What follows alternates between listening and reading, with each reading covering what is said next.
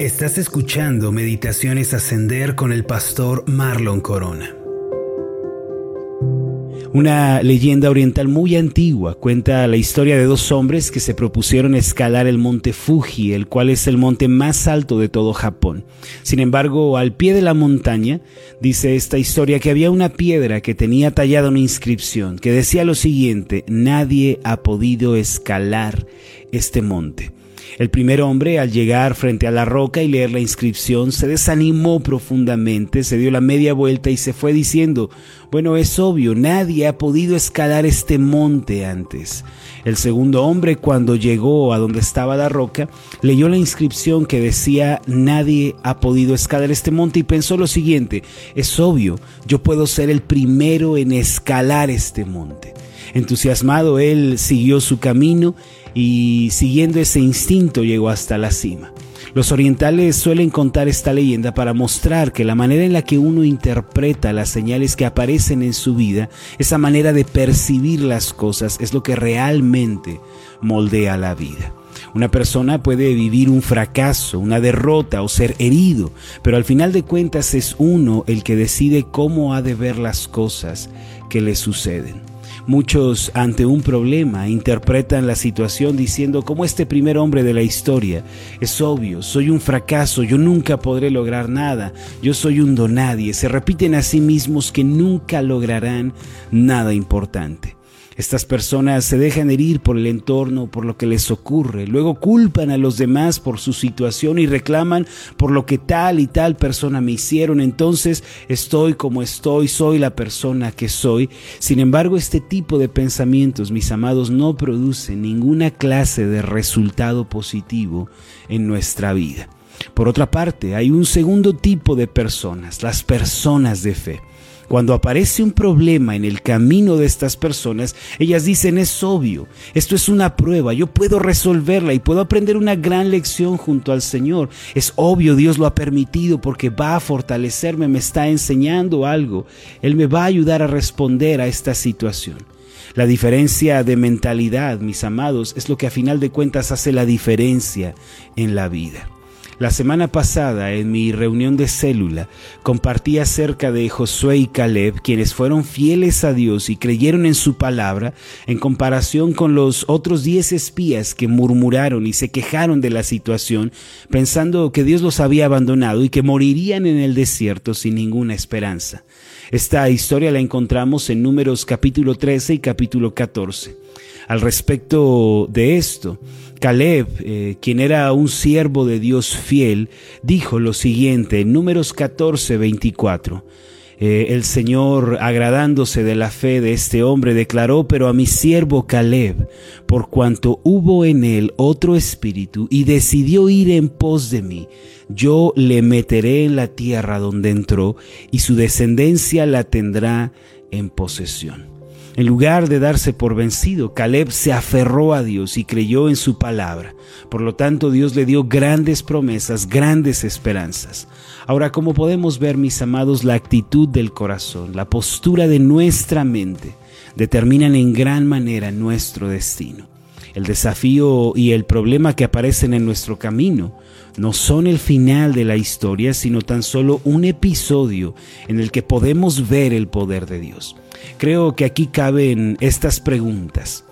¿Cómo está usted interpretando los problemas, las heridas, los fracasos, las tribulaciones que aparecen en su camino? ¿Acaso usted es como el primer hombre de la leyenda oriental que dice que todo es imposible y que no hay futuro para usted? ¿O se trata de una persona que tiene confianza en el Dios bueno y dice esto obrará para mi bien? Yo creo, mis amados, que estas son preguntas muy serias y muy importantes en nuestra vida. La manera en la que los cristianos deben interpretar el fracaso, una situación amarga, una herida, es la siguiente todo obra para bien. Los cristianos no tenemos ninguna razón para pensar que el sufrimiento sea un fin en sí mismo o que el fracaso o la situación adversa sean el final de nuestra historia.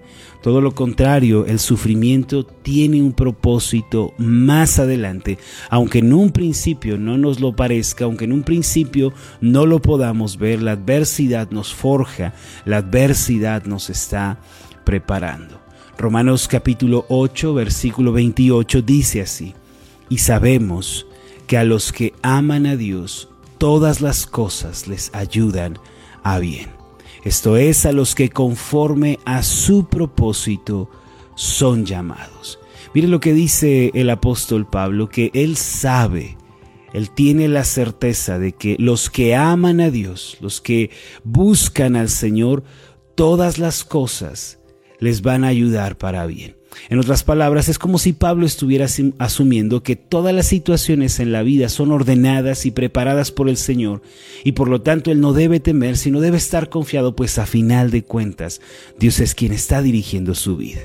Debo confesar que en el pasado yo invertía bastante tiempo pensando o indagando en el origen de mis problemas. Me la pasaba preguntándome, ¿esta situación proviene del diablo? ¿Este problema no será que proviene de otros cristianos? ¿Acaso es una dificultad que yo mismo he provocado, etcétera? Y estaba todo el tiempo ansioso, siempre intranquilo, siempre desesperado. Sin embargo, entre más camino con el Señor y más le conozco y más siento que crezco en la fe, me parece entender que la fuente de los problemas, mis amados, no tiene en realidad ninguna importancia. Lo que menos importa es si el diablo lo provocó, si fue causado por terceros o si incluso uno es el culpable de la situación. Yo estaba muy equivocado en cuanto a la manera en la que interpretaba lo que me sucedía.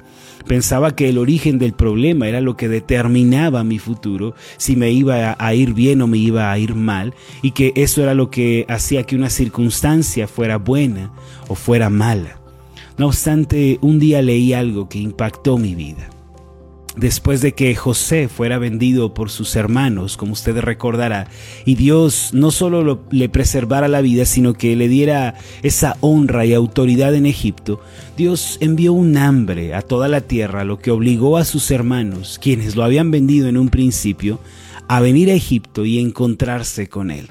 Después de todo ese drama que vivió José, él dijo unas palabras que cambiaron la manera en la que yo estaba interpretando los problemas en mi vida.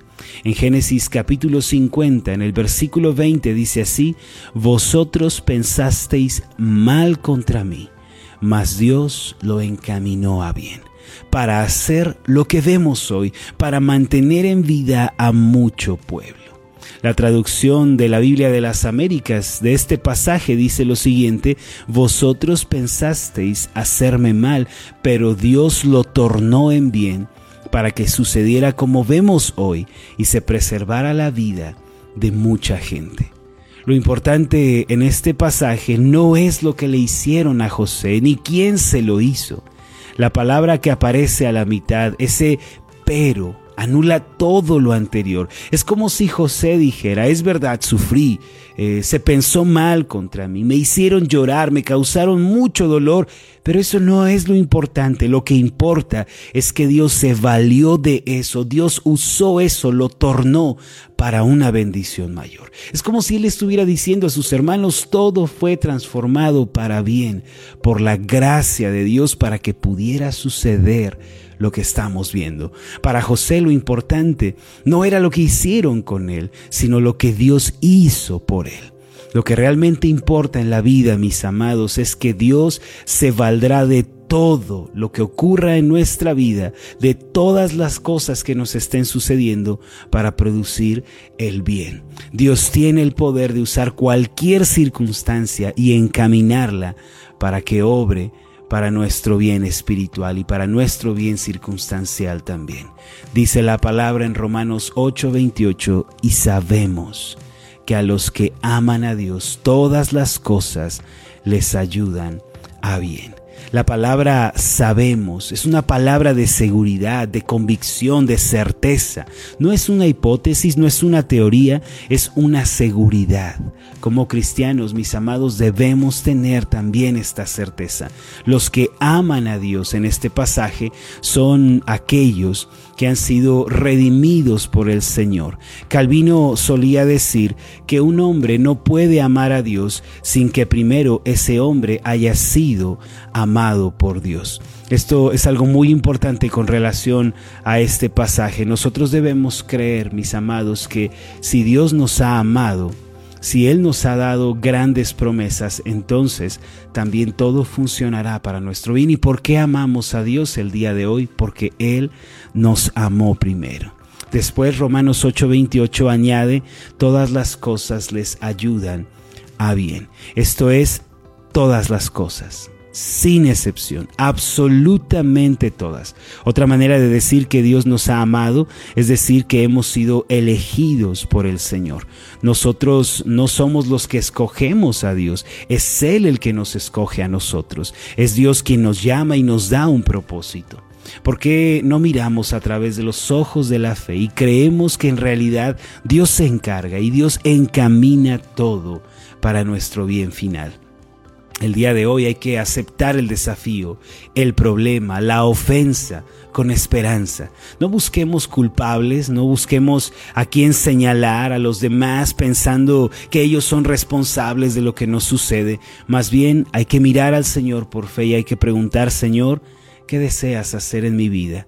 ¿Cómo vas a usar esto para bendición? Hoy acepto el desafío, creo que lo vas a usar para un bien mayor en mi vida. Si esta es nuestra actitud, con toda seguridad veremos la gloria de Dios en nuestras vidas. Vamos a hacer una oración. Amoroso Dios y Padre Celestial, cuánta esperanza tenemos en ti, en tu palabra, Señor, en medio de lo que estamos viviendo. Padre Celestial, te doy las gracias porque el día de hoy podemos ver nuestros problemas, aflicciones, tribulaciones, ofensas. Podemos ver todo lo que nos sucede con los ojos de la fe creyendo que tú lo vas a encaminar para algo bueno, aunque en este momento no lo parezca. Señor, tú vas a hacer el bien para nuestras vidas. Por lo tanto, podemos estar confiados, podemos estar seguros. Tú estás obrando para el bien de los que te aman. Yo te alabo y te bendigo, Señor, porque obras en nuestras vidas. Estamos confiados y seguros en ti. Todo va a ser encaminado para una bendición. Danos la gracia, la fortaleza, la templanza, Señor, para atravesar el problema confiando en tu palabra y en tu verdad. En el nombre de Jesús te lo pedimos. Amén y amén. Hola, ¿qué tal? Mi nombre es Marlon Corona y ha sido un placer enorme estar contigo en esta meditación. Mi oración es que tú seas prosperado en todas las cosas y que tengas salud así como prospera tu alma. Puedes encontrarnos en nuestra página de Facebook como Ascender. Escríbenos un mensaje y cuéntanos cuál ha sido tu experiencia con las meditaciones Ascender. Hasta la próxima.